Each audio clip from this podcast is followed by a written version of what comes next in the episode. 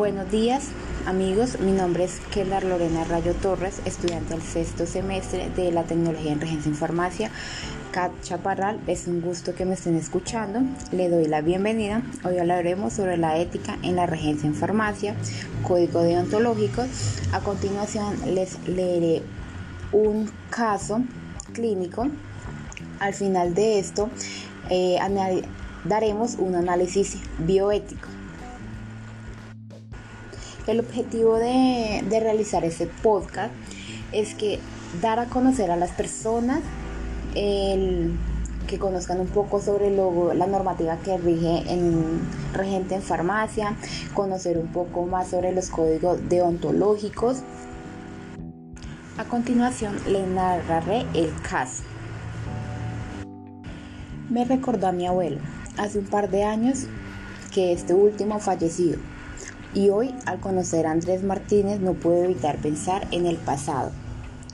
No es que me lo recordara físicamente, mi abuelo era corpulento y de espalda ancha.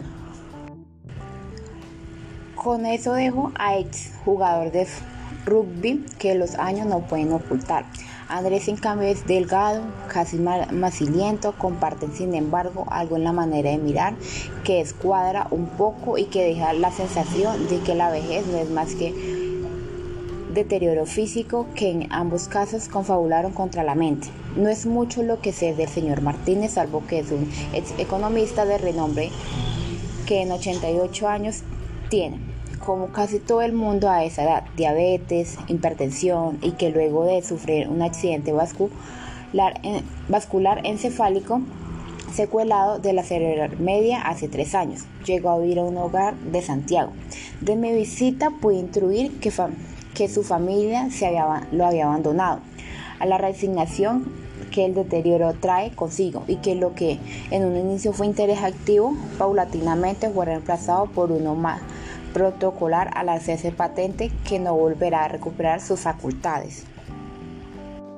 El cuidador me comentó que las visitas eran cada vez más espaciadas y que el teléfono se había convertido en un elemento crucial en la comunicación de las preocupaciones familiares. Si tenía suficiente sábana, si su apariencia se mantenía pulcra, me quedé con la penosa, me quedé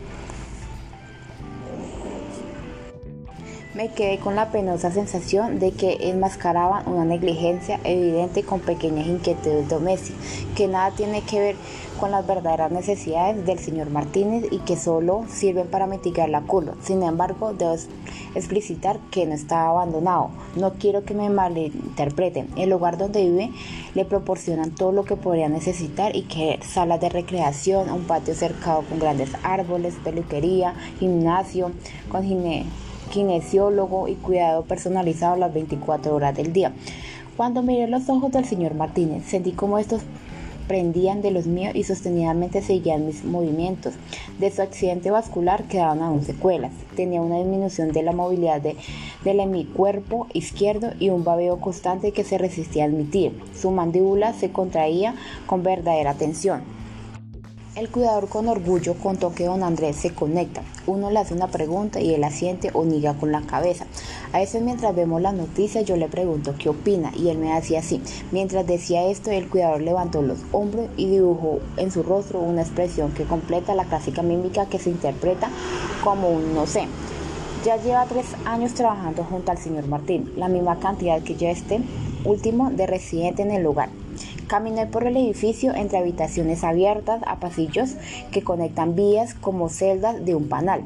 Mujeres en uniforme pasean de allá para acá, llevando fichas y contestando teléfono.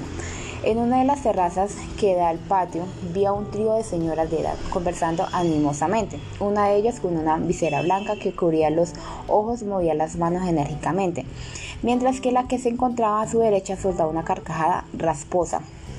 Disfrutaban juntos bajo el sol apagado, pero aún cálido de la tarde. Llegué finalmente a una habitación amplia con espejos que cubrían la pared que da al poniente. Una serie de camillas, banquetas, unas pelotas gigantes que asemejaban globos de chicle y un par de pesas de bajo calibre era el gimnasio. Dentro de se encontraba una mujer de pelo cano sentada conversando con una mujer más joven en uniforme deportivo, la que le intentaba poner un cabestrillo en el brazo izquierdo. La cara de la mujer mayor se mantenía media inexpresiva, pero al acercarme me sonrió plácidamente. Había llegado al hogar de manera voluntaria, vivía sola y se había prometido a sí misma que cuando las facultades le flaquearan, ella no, sería una carga para su familia. No quería, miradas compasivas ni que les impusieran una forma de vida. Volví a la, a la pieza del señor Martínez. Ahora el cuidador se encontraba sentado a su, a su lado mientras veían un partido de básquet. De vez en cuando este último le preguntaba, ¿y qué opina? ¿Está jugando bien? El señor Martínez por su parte miraba y se asentía tranquilo. Me enteré de las, que, la situación del señor Martínez era bastante compleja. No dejó indicación escrita y tampoco manifestó expresamente a su familia qué medidas tomar o más bien de qué medidas abstenerse llegada la hora. Lo más preocupante es que su familia se encuentra incertidumbre frente a la posibilidad de su muerte. Y para sus médicos tratantes las posibilidades de acción se ven limitadas. No se han definido durante este tiempo que se, que se sigue prolongando a la crucial respuesta a cuanto a hacer en relación a tratamientos médicos. Me fui con una sensación de desación, sabiendo que aunque Andrés Martínez no está estrictamente abandonado, de alguna manera se encuentra muy solo y con la incertidumbre de qué sería lo mejor para él. Eh, bueno, hasta ahí terminó el caso. Eh, a continuación realizaremos un análisis sobre dicho caso. A mí en lo personal pues surgen varios temas cuya comprensión es una reflexión personal o mejor aún una liberación grupal, ¿sí? Entre estos temas están el concepto y el rol de los hogares o residencias para adultos mayores. Eh, también la importancia de planificar el cuidado de, de acuerdo a los valores y preferencias de cada persona, junto a la proporcionalidad de las medidas en relación de lo factible y lo alcanzable, los procesos de decisión y rol de la familia del adulto mayor. Eh, las personas de avanzada con deterioro y dependencia um, requieren cuidados especiales que no siempre son eh, posibles en medio de la familia. De ahí la existencia de hogares o residencias que por lo general evocan una imagen de casas viejas en condiciones muy mínimas, eh, tanto en lo material como en el tipo de cuidado de cada adulto mayor. Eh, sin embargo, esto no siempre fue así y las condiciones de estas instituciones han ido mejorando en las últimas décadas hasta tener algunas en las cuales el ambiente llega incluso a ser de lujo. Era el caso del hogar donde estaba Andrés Martínez. Estas instituciones, independientemente de su nivel de equipamiento o comodidades, no pueden ser consideradas como familias, ni menos aún, aún por profesionales.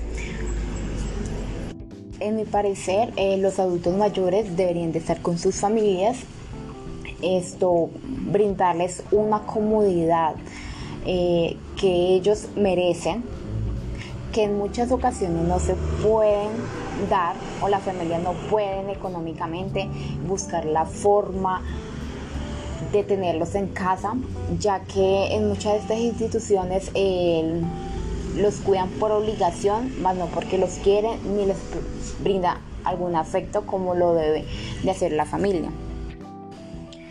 Eh, para conocer lo que sería el mejor cuidado y condiciones de vida de una persona con deterioro, quien ya no puede establecer sus, preferencias, es necesario conocer su biografía, su vida, eh, qué le gustaba, qué no, qué le gustaría que él lo trataran en su vejez. Si queremos definir el mejor cuidado o el interés de un paciente. Si incluimos esto, dimensión para determinar fines o metas específicas de cuidado eh, y tratamiento, para ello es necesario tener voluntades expresadas anticipadamente por la persona.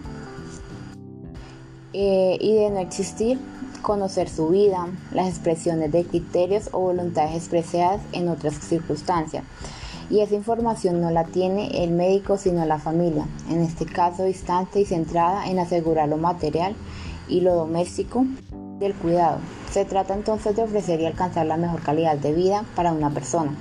Resulta evidente que en edad avanzada y en condiciones físicas y o mentales deterioradas, El fin de la medicina y los cuidados familiares no pueden prolongar la vida, sino hacer posible que el tiempo restante sea vivido en condiciones de buena calidad. Frente a la narración lo mejor para Andrés no sería mantener su cuidado sin definición o metas, prolongar su vida de manera indefinida, tratando todas las complicaciones posibles sin establecer criterios de cuidado y acompañamiento acorde con su vida anterior, sus valores, sus creencias, sus preferencias. Finalmente, el caso del análisis invita a pensar en las responsabilidades sociales y familiares con los adultos mayores en condiciones de deterioro. Se trata de la obligación moral de, hacernos cargo de estas personas que ya han vivido su vida, que están en situación de gran vulnerabilidad y como tal merecen en justicia, protección, cuidado y respeto. En mi caso, yo vivo con mis abuelos. Esto ya de la tercera edad, ya tiene sus añitos. Esto tiene complicaciones de salud. Pero yo en lo personal, yo siempre les digo a ellos que yo no los voy a meter en un hogar de paso, ni en un ancianato, porque no me nace. Ellos hicieron mucho por mí, por mis hermanos, entonces no me parece justo que después de que ellos dieron toda su vida por nosotros, eh, nosotros como hijos, como padres, como hermanos, como nietos, como, mejor dicho, como familia, eh, los dejemos en un hogar de paso. Eh, sí, yo sé que en muchos lugares o sea, les brindan eh, comida, dormida, los cuidan, pero no es lo mismo como ellos sentirse en su hogar, con su familia. Entonces, pues eso es mi análisis, ese es mi caso. Eh, muchas gracias por todo, gracias por escucharme. nos vemos a la próxima.